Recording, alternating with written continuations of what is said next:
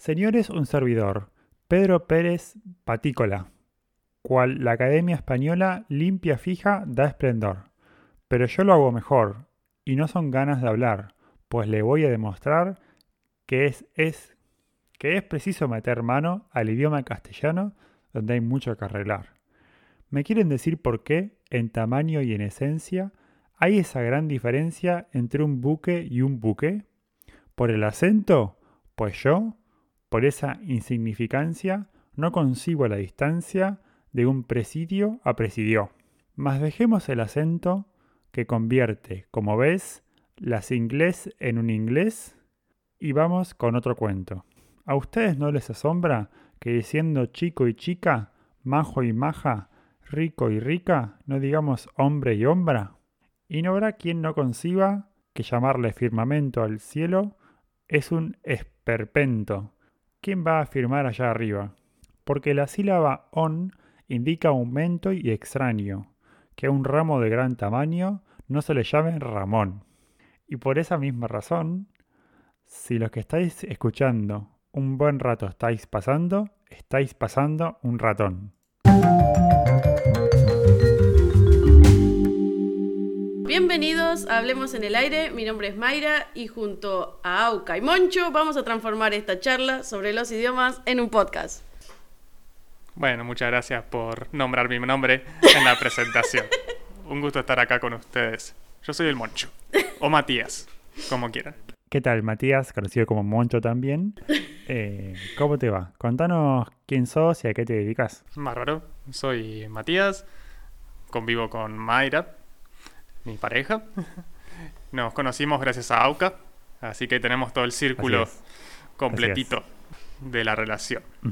Eh, trabajo en una empresa familiar, hacemos maquinarias, trabajo también en la facultad dando clases de automatización y, y, bueno, hace tiempo que llevo estudiando idiomas, precisamente el japonés. Qué bien, qué bueno, qué bueno. Bueno, contame qué idioma sabés y qué nivel. Eh, ¿Solo japonés? Y a ver, hablo el idioma del español. Cuenta como uno, a ver, cuenta como uno. Bueno, lo tomamos. Hablo el inglés, digámosle, intermedio, tratando de ir un poco avanzado, no sé. Y el japonés, digámosle, intermedio, pero tirémoslo para un poquito más abajo. ¿Cuántos años ¿Tenés llevas niveles japonés? de, por ejemplo, no sé si tenés eh, la letra del CFR del inglés, así, B1, B2, C1, C2? Ah, en inglés nunca comprobé, pero creo que vos, Mayra, estabas haciendo algunos cursos con nivel B1, B2, no me acuerdo cuál. Claro, yo estaba más o menos, bueno, en B1, ahí rajando el B1. Así que vos debías estar, eh, vos debés estar en B2. Fa- Fácil, fácil.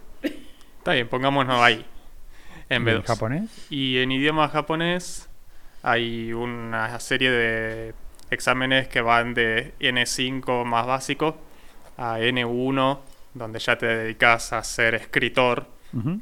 con todo lo que conlleva escribir el idioma japonés. Y yo rendí satisfactoriamente el nivel 4. Muy bien, Por ahora no me presenté al muy 3. bien. Estás estudiando para el 3. Eh, sí, A veces. sí, sí, veremos cuándo me animo a... ¿Cuándo me animo a, a No, no, rendirlo? sin duda, debe ser muy intimidante el nivel 3 de un idioma. Es como el intermedio eh, fuerte. ¿Y Mayra? Eh, yo no hablo español. Ah. Como sabrán, hablo para el culo en español. Ya, ya mandé una mala palabra. Perdón, mamá. Eh, mi inglés es pedorrísimo. Eh, estuve estudiando bastante el año pasado, pero lo, lo dejé y entonces ahora está chongo. Está ahí entre una, una 2 y un B1 ahí rajuñando, intentando Ok. pasar, pero no. Eh, y estudié tres años japonés, medio así como tres o cuatro años inter- in- interrumpido. Tengo el, el- lo que sería el equivalente al N5, porque cuando yo di el examen no eran cinco niveles, eran cuatro. Y el 4 de antes es el 5 de Ok. ahora. Y, y después hubo 800 millones de intentos que AUCA también puede Así es. contar de estudiar Así es, así juntos. Alemán, esperanto, francés, todo. Sí, sí, sí, sí. Hemos, hemos pasado por Ah, varios. También me metí en un... Ah, me vos metí un también. po- Intenté un poquitito del francés para ver qué onda Sí, era. sí, sí, sí. Y bueno, ahí quedó. sí. Sí, yo sé inglés, más o menos tengo el nivel de B2 aproximadamente, capaz un poco menos, porque estoy medio oxidado. Alemán estudié en la facultad y aparte fui a Alemania y viví 11 meses y estudié allá también, eh, rendí exitosamente el B2.1. Y después tengo pedacitos de idiomas que fui recolectando porque soy un nerd y estudié un montón de eso, así que cuando me hago un tiempo estudio. Y tengo, por ejemplo, un puchito de francés, un puchito de chino, que empecé hace muy poquito, un puchito de otros idiomas, y sé como eh, curiosidades de muchos idiomas porque me encanta, me encanta investigar sobre eso. Buenísimo. ¿Y qué es lo que te gustaría estudiar, Mati? Y si sacamos el japonés, que es por interés personal, tipo gusto de la cultura, gusto de las series animadas y todo eso, eh, tal vez alguno como el italiano, que ya tenga una base del español, pongámosle. Cosa de que no sea tan difícil acceder. Ot- otro idioma. japonés no, ¿no? No, no, no. ya, ya con japonés hay mucho. Qué bien. Capaz diría, bueno, meto el chino. Pero después de aprender un poquito de lo que eso son, sobre todo las entonaciones del chino, mejor lo dejamos un idioma oriental y Sí, listo. sí, mejor, mejor. Igual tenés muchos caracteres parecidos, de todas formas. Ah, sí, sí. Mai, ¿qué te gustaría estudiar? A ver, me gustaría estudiar todo, pero soy demasiado vaga. A ver, por ejemplo, el inglés quiero con todas mis fuerzas enten- no entenderlo, mejorarlo, pero no me gusta. Claro. Inglés, no me gustas. Lo odio, no, me gustaría el japonés ponerle otra vez ganas eh, y agarrar algo más fácil como el italiano, por ahí. Bueno, a ver, tienen algo en común y pueden estudiar juntos. Creo que estudiando de más de una persona está bueno porque se puede compartir los conocimientos y pueden hablar durante el día. Sobre todo si también tienen el mismo nivel o, o aunque sean niveles distintos. Está bastante bueno estudiar con un compañero. Sí. Al- algo que hacíamos, que, que intentamos, era tener los miércoles de inglés, donde yo no solo, yo solo le hablaba en inglés a Mayra y ella hacía lo que quisiera, si quería español o inglés. Y bueno, duró unas semanitas. Y ahí Está, quedó. está- está bueno el intento. Yo también lo intenté en el laburo, pero al final terminaba en, en, en, en los chistes de poner Google Translate y reírse de cómo pronunciaba la máquina y bueno, pasó a ser un meme más que un, un evento cultural. Así que bueno, se dejó de hacer. Sí, me acuerdo que en los momentos más intensos incluso jugábamos al tabú, pero en todo en inglés. No, eso es re difícil, tenés que tener un re buen nivel. Y eh, pues nos entendíamos. Bueno, a ver, o sea, si haces gestos, obviamente que te entendés, pero normalmente es bastante complicado jugar al tabú. O sea, yo lo jugué en alemán y te juro me costó muchísimo. Me dolió un montón cuando lo jugué Olvídate. en un bar. sí. Y vos, Auca, vos, bueno, vos querés estudiar todo, ya Yo quiero estudiar todo, pero seguro. ver, eh, mis intereses van fluctuando, sin embargo, siempre quise estudiar, por ejemplo, hacer, a saber un idioma de romance, que es español, eh, el un idioma, dos idiomas germanos, que son el inglés y el alemán. Siempre que tu- tuve interés en idiomas de otras ramas, como quiero aprender un idioma Mm. que ni siquiera fuera indoeuropeo, por ejemplo, chino, Mm. este, o no sé, me- es- aprender un idioma que me, que me abra la cabeza a pensar diferente, como el finlandés o el árabe o algún idioma de un pueblo originario como nahuatl, quechua y cosas de esas cosas que son Mm. sociedad- sociedades y culturas tan tan tan distintas a las nuestras que es como que tenés que olvidarte todo lo que aprendiste y aprender de nuevo eso es lo que más me, me interesa Claro. Mm, sí, sí. ¿Y alguno que no quieren estudiar ni en pedo? Eh, no en particular, creo que si me das algún buen medio lo aprendería. Este, eh, también otra cosa, gran parte de mis intereses se deben a que los medios para aprender son muy interesantes. O sea, es tan interesante ver un contenido que lo quiero aprender. No importa que no me interese el idioma, quiero aprender ese contenido. Y de tipo así, encontré un Mm, curso claro. buenísimo de sueco. Está genial y te juro, tengo ganas de aprender sueco solamente porque quiero aprender ese curso. Pero ya sé alemán y como Yo no quiero aprender en tercer idioma germano, pero tengo de aprender sueco. Yo creo que en ese sentido, si me preguntás uno que no quería aprender o que no me dio interés, era eh, idiomas que se hablaran en un único país o que no estuviera muy... Claro, que tenga poca eh, población hablante. población. eh, claro, mencionamos finlandés. ¿Quiénes los hablan? Y capaz los finlandeses sí, sí, y nadie más. Bueno, de, de chico también tuve un- una especie de crush por el griego. Y sí, el griego se habla solamente en Grecia y en tres países Sí. más, no en ningún lugar. Es muy interesante como idioma, Mm. es muy bueno, pero Claro. acotado la- el uso que podrías darle. Che, Mayra, ¿qué carancho es un idioma? La entonación. Yo siempre me pregunté, ¿qué carancho es un idioma? Eh, antes de saber qué es un idioma, tendríamos que separar, eh, notar la diferencia entre lo que es una lengua y un idioma. ¿sí? Una lengua es básicamente un código, un sistema organizado para comunicarnos. ¿sí? La diferencia con el idioma es que el idioma tiene que ser obligatoriamente hablado en un pueblo o en una nación. Entonces, un idioma siempre, siempre es una lengua, pero no todas las lenguas son un idioma, como por ejemplo el latín, Entiendo, que es una lengua y no se habla en ningún Claro. país. claro. Vamos a hacer un repaso en lo que son las familias de las lenguas. ¿sí? Las familias de lengua eh, son básicamente eh, conjuntos de idiomas que derivan de un idioma más viejete, ¿sí? A la que se llama protolengua. Arcaico o, Sí. o primordial. Actualmente hay aproximadamente entre 6.000 y 6.500 idiomas en todo el planeta. Idiomas, ¿eh? No lenguas. Si lenguas debe haber muchísimas más.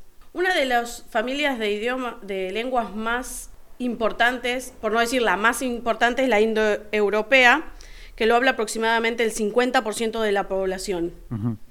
¿sí? De estas derivan algunas que vamos a repasar ahora, que son las itálicas, o también llamadas romances, que es, por ejemplo, el español, como hablamos nosotros, el francés, portugués, italiano, gallego, catalán o romano, rumano, perdón. ¿Sí? Todas provienen del latín.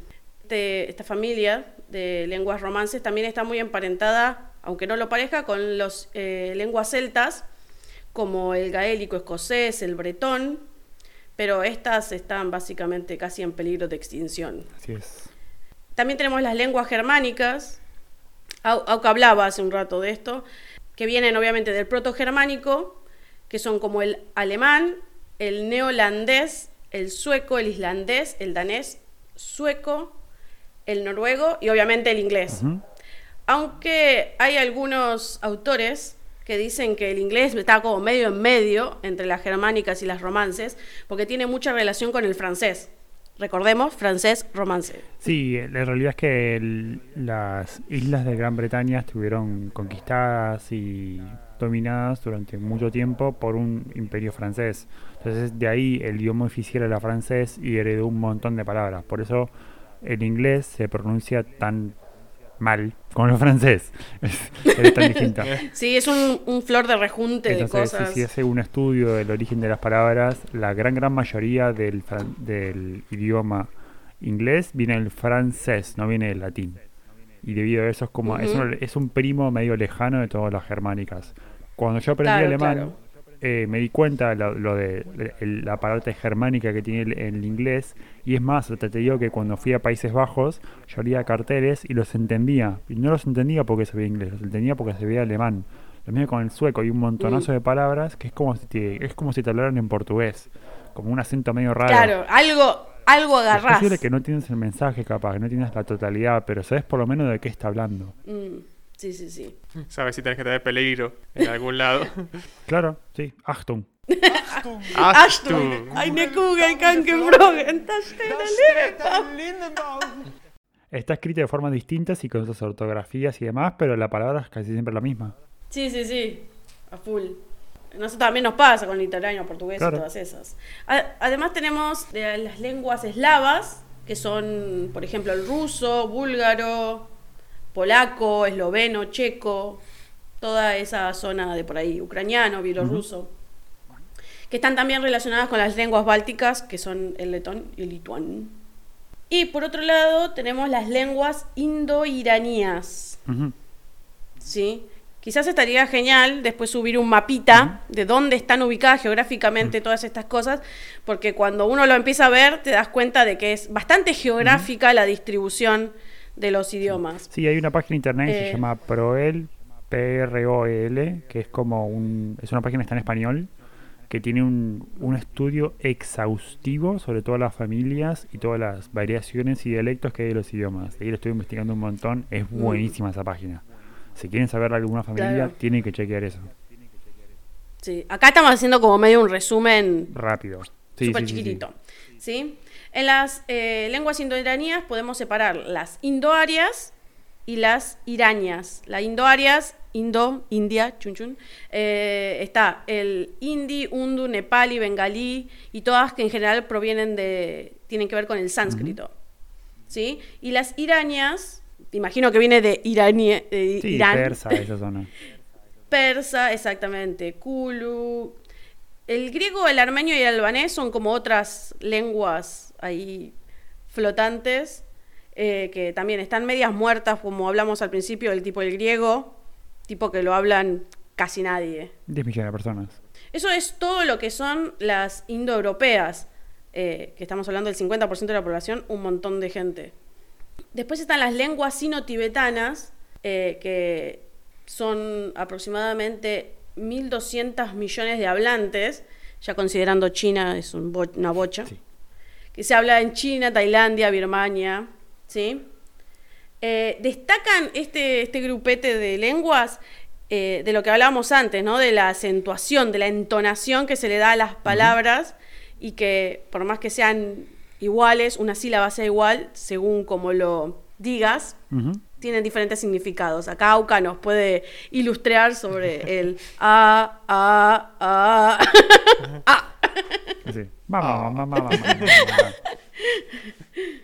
Y bueno, están dentro del sino-tibetanas, está el sinítico, que está el cantonés, el mandarín, el Jin, Chang, que son los de toda la zona china, señores, básicamente. Y el birmano-tibetano, que está ahí el tibetano, el birmano, bueno, se llama birmano-tibetano, ¿qué vamos a esperar? Eh, idiomas himalayos, eh, como el Sonka.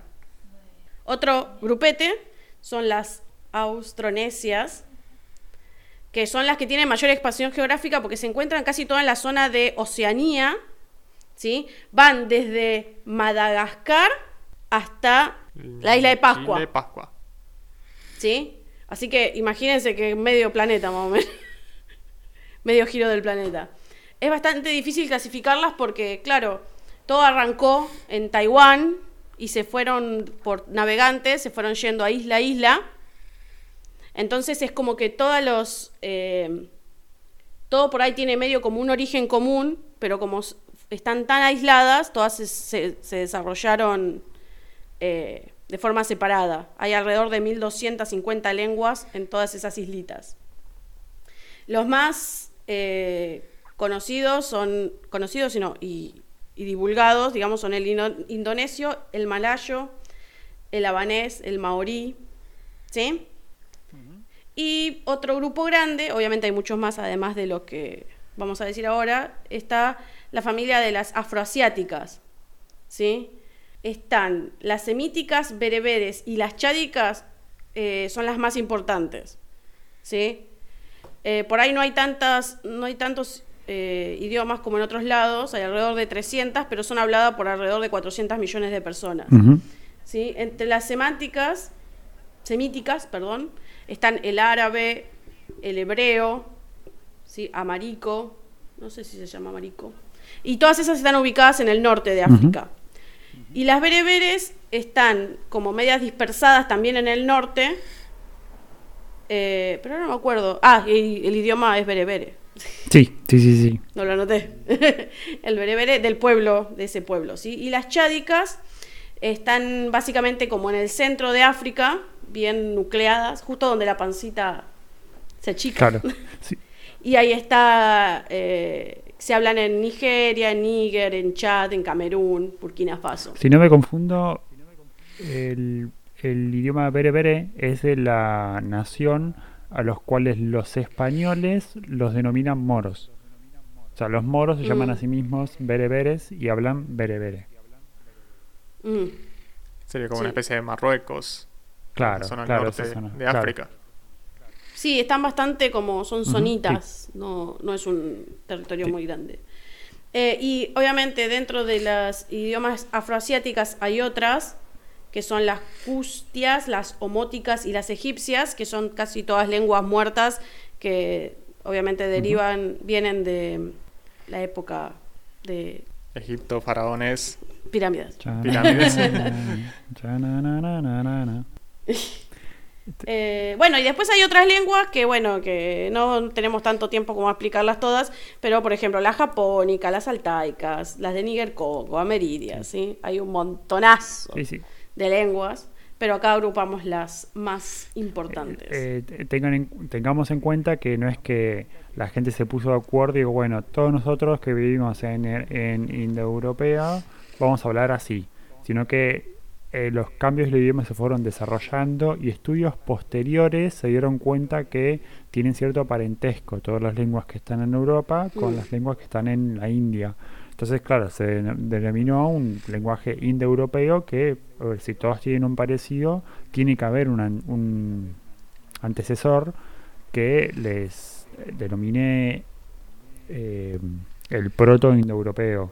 Este, Claro, lo que pasa es que, claro, originalmente por ahí era todo un pueblo y uno dijo, bueno, yo me voy a la miércoles, me voy con mi familia por acá, se alejan, a pesar de que tienen el mismo idioma, al estar geográficamente separados, cada uno desarrolla su lengua por su y va lado. evolucionando.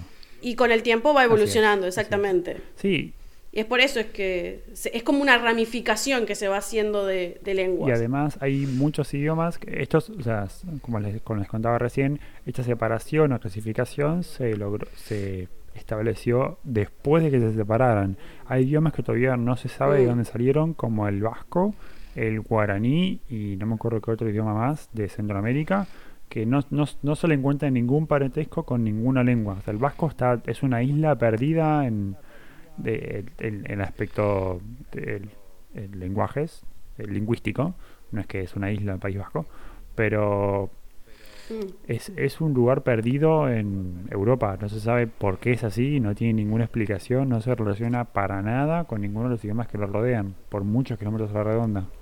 ¿Lenguaje de señas?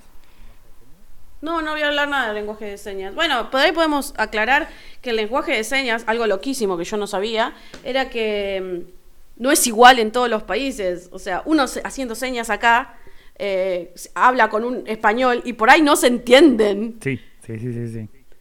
Sí, el, lengu- el lenguaje de es señas es, frecuente que cambie de país a país. Por eso el, lenguaje de Mm. señas creo que el más famoso en internet, por lo menos que vi, es el American Sign Language y cada símbolo tiene su significado según la cultura Mm. Sí, hay, hay como un idioma, como que es, no un idioma, hay como unas señas que son eh, internacionales, pero en general, como cada uno se desarrolla en su país, aprende las señas de su país. Básicamente eso. Como que algo se puede entender. Eh, yo creo que debe ser algo parecido como nosotros hablando con un Claro, portugués. una cosa así debe ser. ¿Sí? así. Algunas señas son muy parecidas y otras no. Así es. No sé si vas a hablar vos, Sí. Auca, respecto a las- los idiomas artificiales. Así es, así como las lenguas son patrimonio cultural de una nación o de una o un, o de un pueblo, eh, también hay personas que generan o grupos de personas que crean sus propios idiomas artificiales. Un, el primer idioma artificial con éxito fue el Esperanto. Fue creado en el año 1887 por un señor que se llama Zamenhof. Era, su objetivo era apren- aprender un idioma neutral y con facilidad de aprendizaje con el objetivo de comunicar las cosas. Era, quería hacer un equivalente al inglés de lo que es hoy en día, pero para cualquier persona del mundo y que sea neutral, que no dependa de una nación. Mm, sí. Tiene algunas particularidades como que es consistente, por ejemplo, en su pronunciación, no como el inglés. Sí, Y el es, con- francés. es consistente en su pronunciación y aparte casi no tiene verbos irregulares. Entonces todas las palabras que terminan Mm. en, no me acuerdo exactamente, pero que terminan en U son eh, sustantivos y los que terminan en US son plurales de esos sustantivos y así sucesivamente. Mm, Todas las conjuraciones Claro, son claro. regulares, todos los... la- el No hay excepciones. Claro. Y eh, tiene un montón de particularidades de morfemas, o sea, los pedacitos que se le agregan al final de la palabra, que indican, por ejemplo, pro- Sufijos. sufijos, perdón, eh, que, es, que indican, por ejemplo, propiedad de un objeto, como el apóstrofe S Oh. del inglés, se puede hacer otras cosas con el esperanto y se puede llegar a decir, por ejemplo, la botellosidad de la regla. Estaba esperando que digas sí, eso. Sí, claramente. Fue, fue nuestro, momento culmine con, con el esperanto. Sí, básicamente es como darle las propiedades de otra cosa a otro sustantivo. O sea, como que la regla tiene las propiedades de una botella. O sea, ¿cuántas, cuántas, ¿cuántas botellas necesitaste para usar una regla eh, reciclable?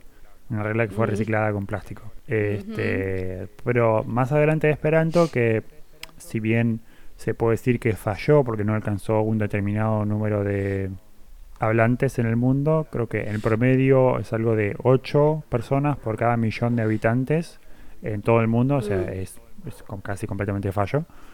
Eh, y se hicieron otros idiomas como contramovimientos que trataron de tapar los agujeros que tenía el esperanto, por ejemplo, la mm. interlingua.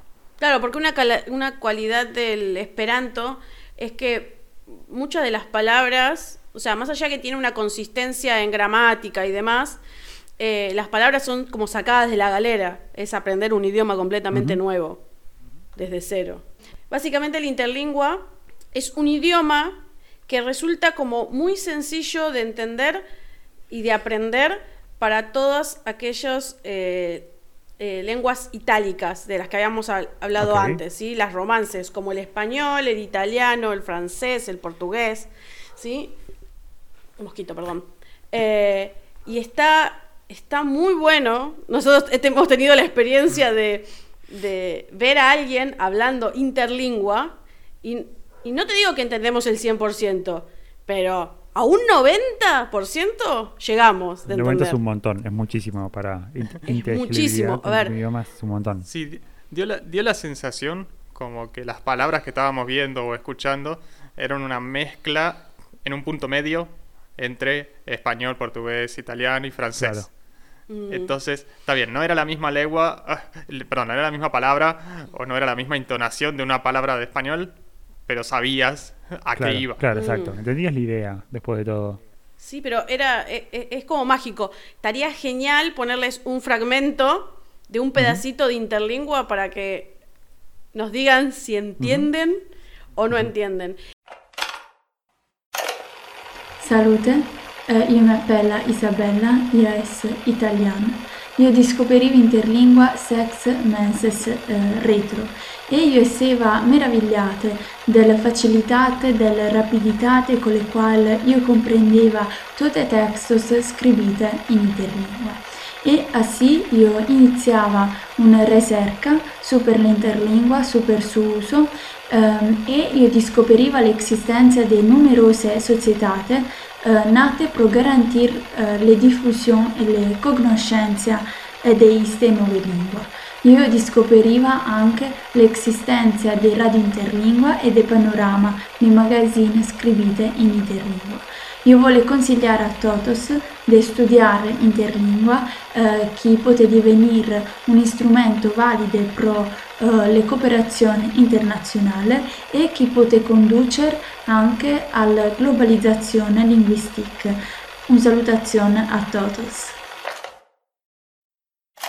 Y algo que me sorprendió mucho, porque viendo los comentarios de YouTube, yo pensé que eh, alguien que, escuchar, eh, que supiera inglés no lo iba a entender. Y había muchísima gente eh, que su idioma es el inglés y lo entendían también. Eso me pareció loquísimo. Sí, sí, sí, Porque claro, al tener tantas cosas del francés, de alguna manera lo terminan entendiendo. Así es, así es. La, desventaja, obviamente, del interlingua es que solo tenés eh, los idiomas romances. un, chino lo ve y no entiende. Hay un montón de, lenguajes y contenido, con los lenguajes de palabras que no, no está familiarizado. El chino generalmente se rodea por inglés y capaz palabras como eh, no sé, amigo, no, está, no es muy frecuente en el, en el chino. Mm, claro, sí, sí, sí. Pero bueno, a mí me parece como muy copado, si tipo tenés que ir a viajar y tenés que ir a, vas a hacer un recorrido ahí por medio por Europa, y podés, con un, con un interlingua te podés comunicar con unos cuantos. En vez de intentar aplicar un portuñol en Portugal, le tirás un, un poco interlinguañol. Es más fácil de estudiar, me imagino, porque todo regular y bueno, dale, ahí andás. Está muy bueno, me pareció súper interesante. Así como también algunos idiomas se crearon con el objetivo de comunicar, otros idiomas fueron creados con el objetivo de generar una cultura. Es conocido el caso de J.R.R. Tolkien, que creó varios idiomas, no solo uno, no solo uno Ujú. y después hizo novelas y relatos y cuentos cortos sobre eso, que son todos los idiomas eh, conocidos por la popularidad. Mm. Este, y, eh, pero no fue el único, sino que también los de idiomas de Star Trek hablan, son muy comunes. Eh, también Juego de Tronos y otros más. Mm. Claro, por ejemplo, también eh, de la película Avatar también tenían un idioma que se llamaba Navi. Ese también es un, idioma eh, artificial. Generalmente se los llama a ese tipo de idiomas eh, como que tienen, se les llama idiomas con motivos estéticos o artísticos o lúdicos. Sí, así es, así es. ¿Sabías que desde Anchor podés dejarnos un mensaje de voz? Hacelo desde anchor.fm barra Hablemos en el aire.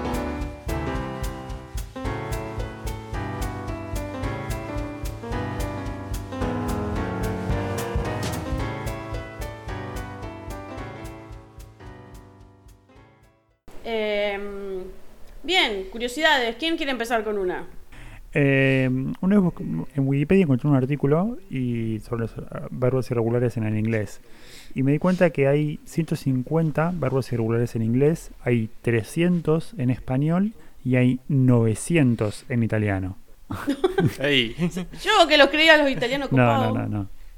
Prepárense. Se ponían por de acuerdo prepárense con los es- verbos, es, un pero idioma muy irregular, según comparado con español e inglés, ¿no? Por supuesto que hay otros idiomas que son más irregulares todavía. Si encima de ser irregular te gritan, peor.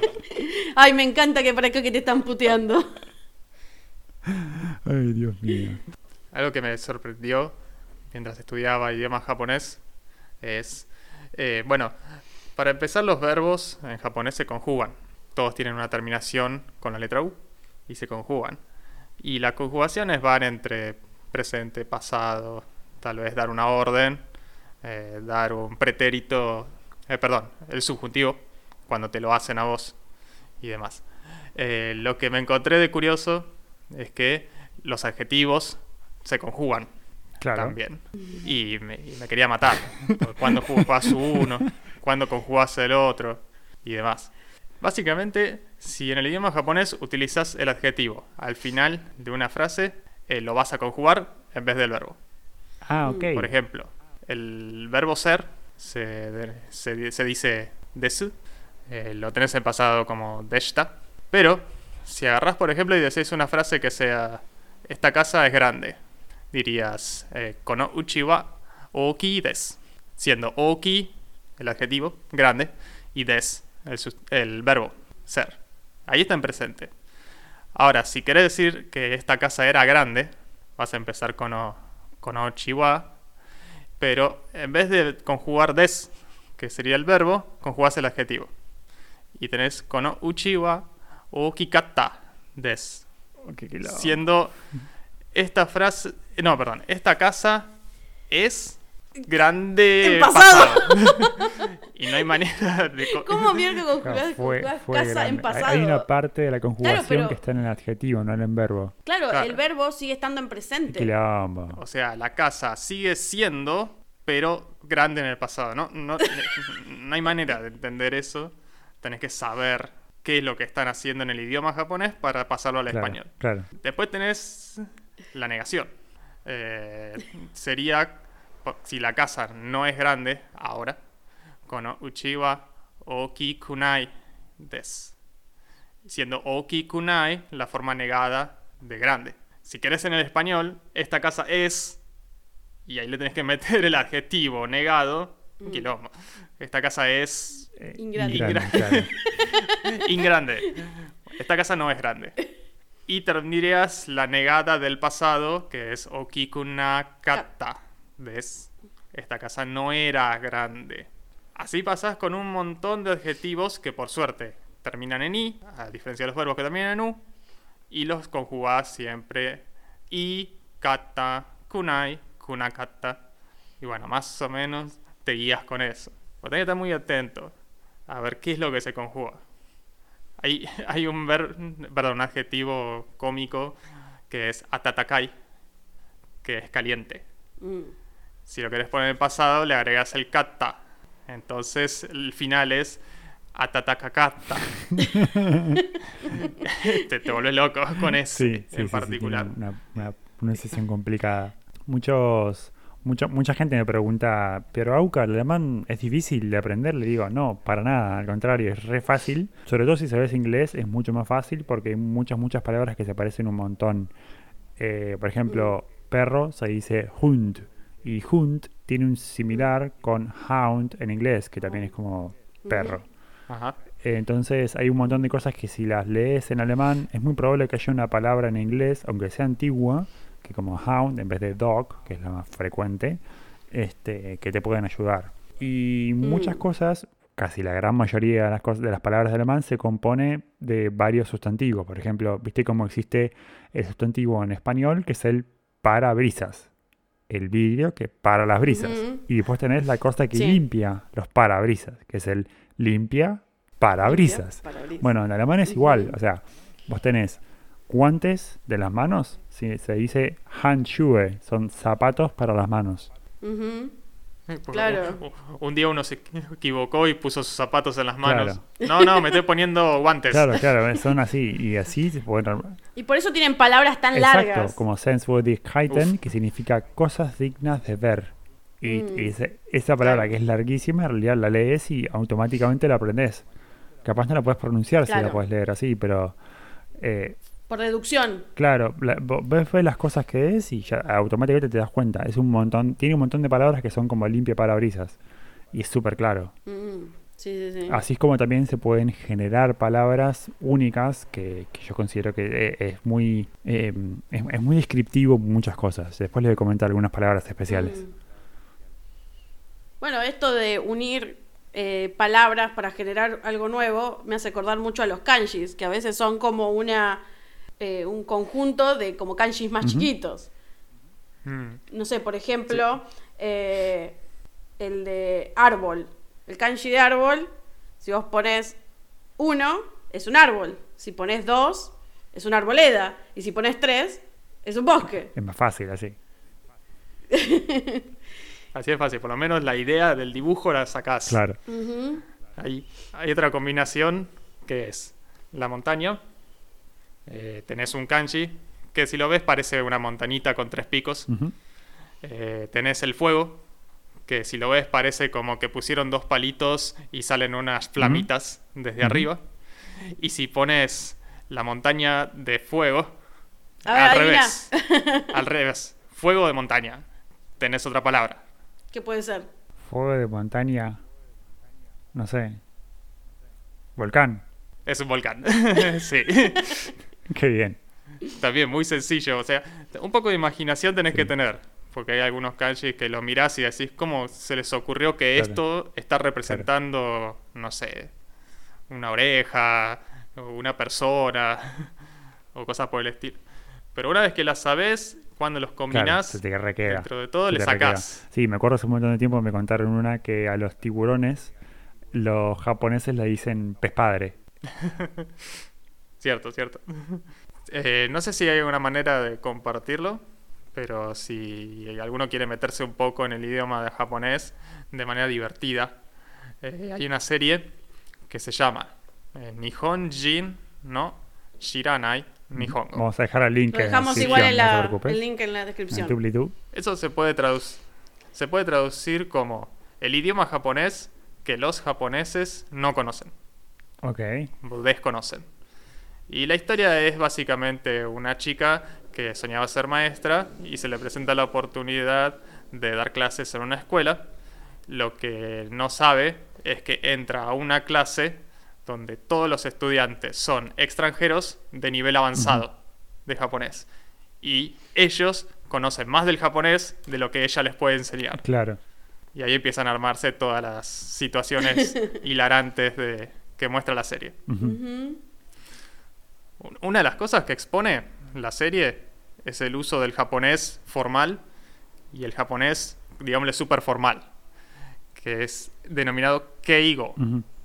Sería como el japonés El idioma japonés en el cual vos te pones en una situación muy por debajo de la persona a la que le estás hablando. Honorífico. Para mostrar...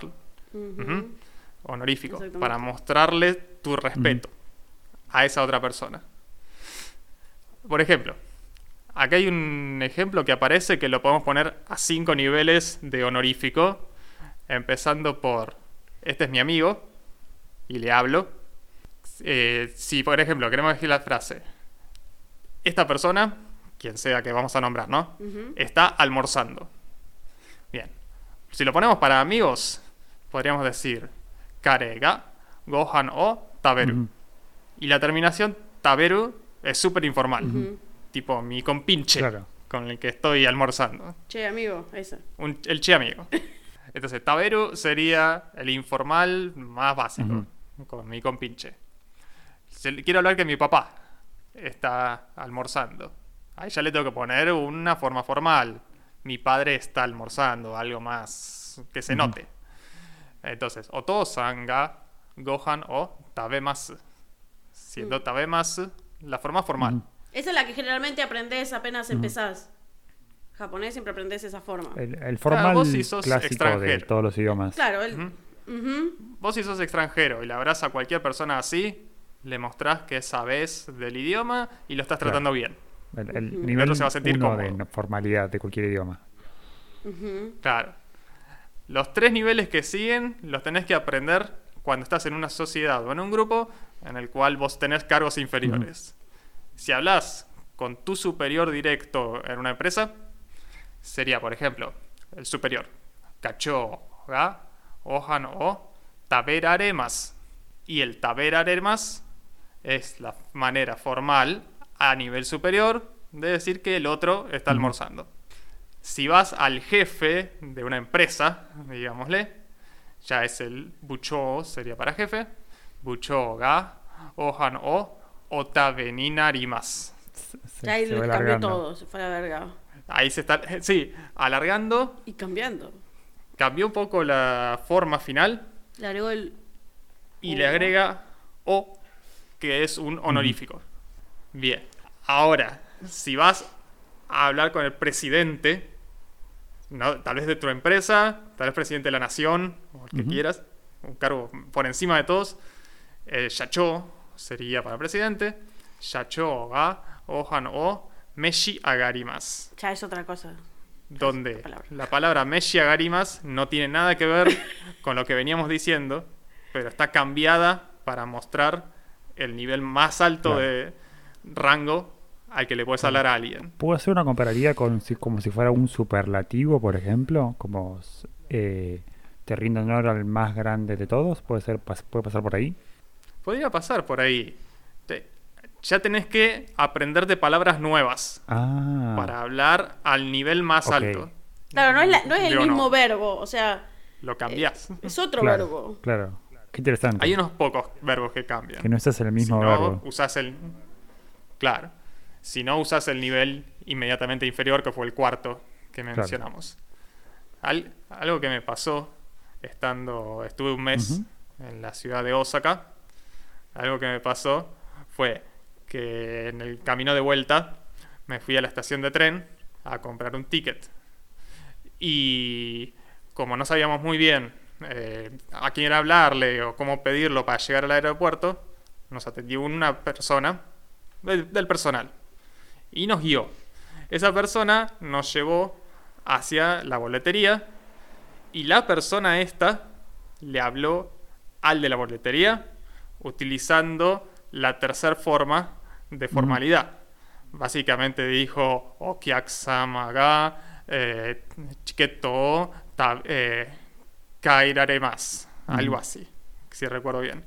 Básicamente dijo el cliente eh, a un nivel superior de ellos dos quiere, desea comprar un ticket de tren. Lo, lo que a mí me llamó la atención es que si entre ellos dos hubieran hablado como amigos, para mí era lo mismo, porque yo soy el extranjero. O sea, ya- está bien, yo, yo conozco japonés y, y entendí lo que pasó entre ellos dos. Pero ellos dos son amigos entre sí, o si querés, son personas del mismo rango en la estación. Entonces no necesitaban hablar a nivel superior para mí, porque si yo era un extranjero que no conocía japonés, Claro. que me iba a dar, me iba Claro. a dar igual lo que dijeran entre Claro, ellos. che, compañero de laburo, este, este pasajero quiere comprar un, Claro. pasaje. Claro, podría- en japonés podría haber dicho, este pibe quería comprar Claro. un ticket. Claro. Listo. Claro, pero dijo algo como el magnífico cliente que... Claro, me, me elevaron a mí sin que yo supiera, o para ellos sin que yo supiera, si les iba a entender o no. ¿Qué dijo? ¿Samá? ¿Algo así? Okiaku-sama sería como el señor cliente. Claro. Entonces me hizo pensar, lo, lo tiene muy arraigado en sus trabajos esto. El cliente está por encima y por más que el cliente capaz no entienda el idioma japonés, hay que tratarlo por Bueno. encima de nosotros.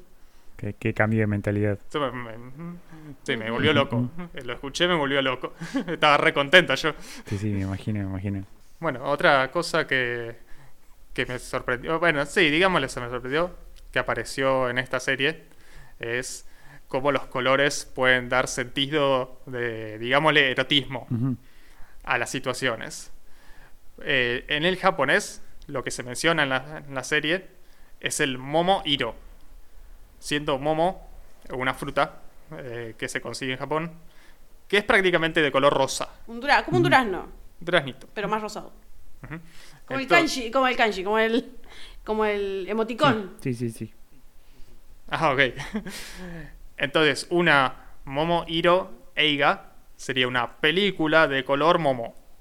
O sea, una película medio rosita. Y ya sabes en Japón que ahí te vas a encontrar con escenas subidas de tono. Y en la misma serie, como hay extranjeros, mencionan otros colores. Entonces, el color erótico en Estados Unidos. Mm. ¿Alguna idea? Yo porque ya lo vi. Mm, No. Según ¿Y la serie, negro? es otro color. Tampoco. ¿Qué color es? El color azul. En la serie Mira. mencionan que las blue film son las películas azules donde ahí se ponen cachondo. vos. El azul. Vos. En China hay un color distinto. Hay una película denominada La felicidad del pañuelo amarillo. Y ya con ese colorcito saben de lo que estás hablando. Mm. Entonces, vos, ah, vos ves películas Y a- amarillas, es, ves porno chino. Vos películas azules o ves porno Claro. estadounidense. Qué locura. Tal cual. Son, son unos pervertidos. Y acá, por ejemplo, Estos, estos japoneses. y acá, cuando queremos hacer un chiste No, subido pero de tono. esto para en Estados Unidos le llaman blue films. No los japoneses dicen que son películas ah, de el- ah, no, pensé que era, de- eran los japoneses que decían eso. No, no, no, los estadounidenses a sus películas eróticas le llaman blue ah, films entiendo, ok. y los chinos son Películas las amarillas. le llaman películas amarillas. Y. Nosotros ah, también tenemos un color. Claro, si quieres hacer un chiste subido de tono, ¿de qué color es? Verde. Sí, eso, totalmente. es loquísimo. Blow no mind. tiene sentido. Eh, pues, Yo tampoco le encuentro sentido. Si me decís que va a ser rojo, está bien, ya voy a tener cuidado porque puede que sea no apto para menores. Pero es verde el chiste, ¿no es? Sí, sí, totalmente. Totalmente. Incluso los viejos que tienen pensamientos así Claro, viejo verde. Claro. son verdes. Claro. Yo tengo uno- unos datos más que hay, hay capacidades o características de algunos idiomas que no se encuentran en muchos idiomas que conocemos. O sea, es cierto, todos sabemos que el español tiene géneros para las palabras, se dice el sol y la luna, pero en inglés es todo igual, es todo the, the sun, the moon. Eh, sin embargo, hay otros idiomas en el mundo que tienen lo que se llama el fenómeno de la clusividad. Cuando decimos nosotros o we en inglés, no diferenciamos entre cuando, por ejemplo, decimos nosotros, los que estamos grabando el episodio, nosotros tres, nosotros, todos los, eh, los que están escuchando y todos los participantes, o cuando yo hablo con, yo hablo con Mayra y Mati, pero hablo nosotros, yo y todos mis amigos, yo y todos los oyentes, pero no ustedes dos. Mm. Este, e- eso es este, la clusividad, eh, que en español no está distinguido. Hay otro idioma que es, tiene la dirección absoluta. Este me gusta mucho. No tienen izquierda ni derecha, no tienen arriba y abajo, sino que donde están parados tienen un pie en el sentido de la brújula y el otro es el sentido opuesto. Si están eh, mirando para el este, tienen un pie norte y un pie sur. Entonces dice, anda tres cuadras para el pie sur. No te dicen tres cuadras para la derecha. Uh, Qué quilombo. no quiero ir a Pero ese es mucho lugar. más fácil orientarse así. O sea, Sí. nosotros nos retuerce todo el cerebro, pero si vos hablas enfrente de una persona y vos le decís el pie del lado del sur, el tipo sabe qué está diciendo. Entonces tenés que decirle tu pie derecho o mi pie izquierdo. Mm. Bueno, pero también no sería lo mismo porque podría decir mi pie. No, porque el sur es para un solo lado, para los dos. Ah, entendí que tenía, entendí que tenías un pie que le llamaban norte y un pie que le llamaban sur. Donde estés parado, si vos giras 90 grados, vas a tener un pie este y un pie oeste. Depende de donde te pares con la brújula. Ah, pero todo en referencia a la brújula, ok, no, había entendido cualquier Claro, cosa. claro, sí, sí. Sí, no, me lo explicaba re mal. Este, pero está buenísimo porque no tenés, no depende de dónde estés parado. Claro, sí, nosotros. eh. Sino que siempre te refieres a la brújula. Claro, claro. Que nosotros tenemos que decir izquierda, derecha, arriba y abajo. Y re- hay que marcarles el sistema de referencia. Claro. Tuyo, mío. Y la última, esta es la que más me gusta de todas, es la evidencialidad. Eh, nosotros cuando relatamos algo o contamos algo decimos que bueno, lo vi con mis propios ojos, lo sentí pero no lo pude ver y demás. Hay idiomas que tienen mecanismos dentro de sus partículas, su forma de conjugar los verbos, la forma de modificar los adjetivos, de decir de dónde sacaron esta información. Eh, tienen hasta 12 formas distintas de, de cómo se enteraron. Por ejemplo, si lo vieron con sus propios ojos, si lo vieron, pero si lo sintieron, pero no lo vieron con sus ojos, Mm, si lo infirieron de una información que, le- que leyeron o escucharon, si están reportando algo que le dijo otra persona, si lo leyeron o etcétera. Cosas que nosotros tenemos que aclarar con más palabras. Necesitamos más Mm. palabras para decir eso. Eso me parece es espectacular. claro. No sé qué tan bueno o qué tan malo sea, porque. Por un lado está bueno porque tenés mucha especi- especi- Sí, especificación. No, especificidad, Especificidad. eso. Eh, al hablar, pero también tenés que aprenderte más palabras, porque por ahí con... la- No, lógico, lógico, obvio. Pero bueno, a ver, este, la complejidad del idioma eh, hacen que se vuelvan así. Mm. Por eso los idiomas antiguos son más complejos que los modernos. Se fueron simplificando porque la Mm. gente no usa 11 Claro. formas verbales en el español.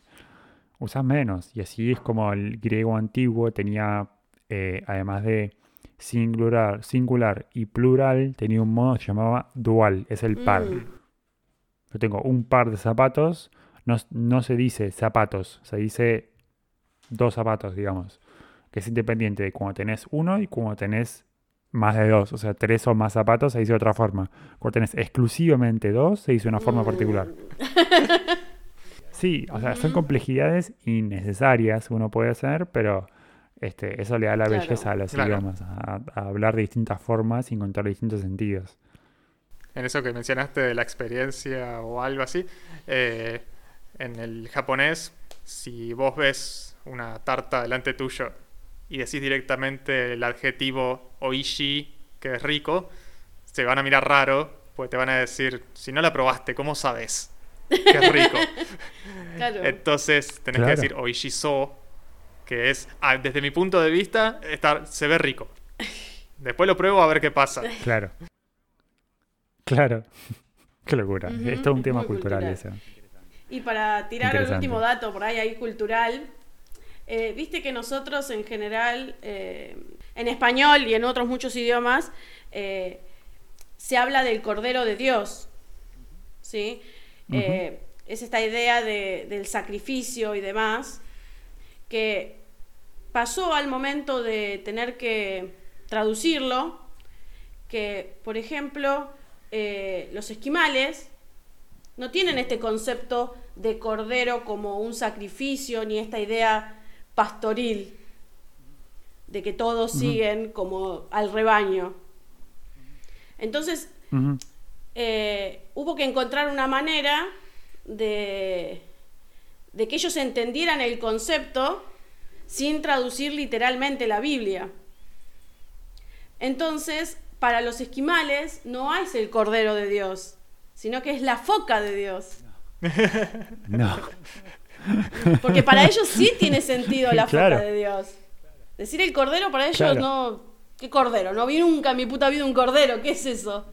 Claro, no existe, no existe la palabra cordero en su idioma, ¿Quién probablemente. En vez de hacer. En vez de hacer B, hacía. "Uh, uh, uh". Claro, claro, claro. Hablando de no existe una palabra en el idioma, eh, hace poco escuché un podcast, un episodio de un podcast, que cuenta que la palabra azul en realidad es muy moderna. Este, no se, no, no se encontraron libros, a ver si recuerdo bien, que tengan la palabra azul que sean más antiguos que el año 100, o sea, el año 100 después de Cristo. Este, más o menos por esa época se inventó la palabra azul. Antes el mar era de Uf. color verde, el cielo era de color, no sé, otra palabra, pero todo lo que era azul tenía otro color. Eh, como, como con el tiempo el, el hombre va agregándole palabras a las cosas que ve. Así aparecen los smartphones, las otras palabras eh, de cada cosa que se inventa.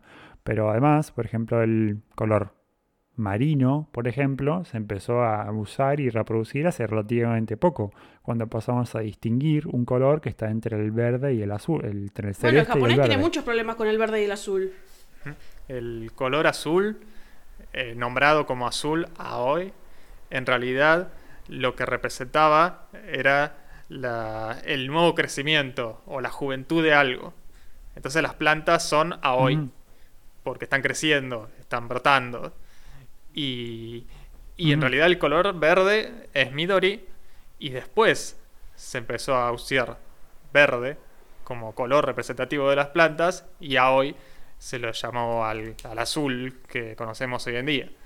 Pero su significado original era la juventud o el florecimiento de algo. Sí, no son daltónicos cuando leas algo en japonés. Tienen problemitas nomás. Claro, claro. Ah. Bueno, muchísimas gracias Mati por venir y participar de este episodio. Te esperamos en el siguiente. A ver cuando quieras, venga, cuando quieras venir. Muchas gracias a ustedes por la invitación. Debo decir que me despertaba los domingos en la mañana de grabación y me reía escuchando solo el lado de Mayra. Así que ahora me pareció mucho más cómico de los dos lados copado. estando Qué adentro. bueno. Qué bueno, qué bueno. En este capítulo, de forma descontracturada, hablamos sobre la herramienta de comunicación más importante, el lenguaje. Hoy en día, con más medios de comunicación y redes sociales de intercambio, hay más interacción entre culturas, por lo que se vuelve necesario estudiar al menos un idioma para comprender que no todos pensamos igual a la hora de formar palabras. En el próximo episodio vamos a hablar sobre las mascotas. Escucha nuestros episodios desde Apple Podcast, Spotify, Google Podcast, entre otras plataformas. Si querés estar al tanto del lanzamiento de los nuevos episodios, podés encontrarnos en Twitter como arroba hablemosaire o envíanos un mail a hablemosenelaire.gmail.com Si querés ayudarnos, deja una reseña y calificarnos en iTunes. También desde Anchor podés dejarnos un mensaje de voz ingresando en anchor.fm barra Hablemos en el Aire.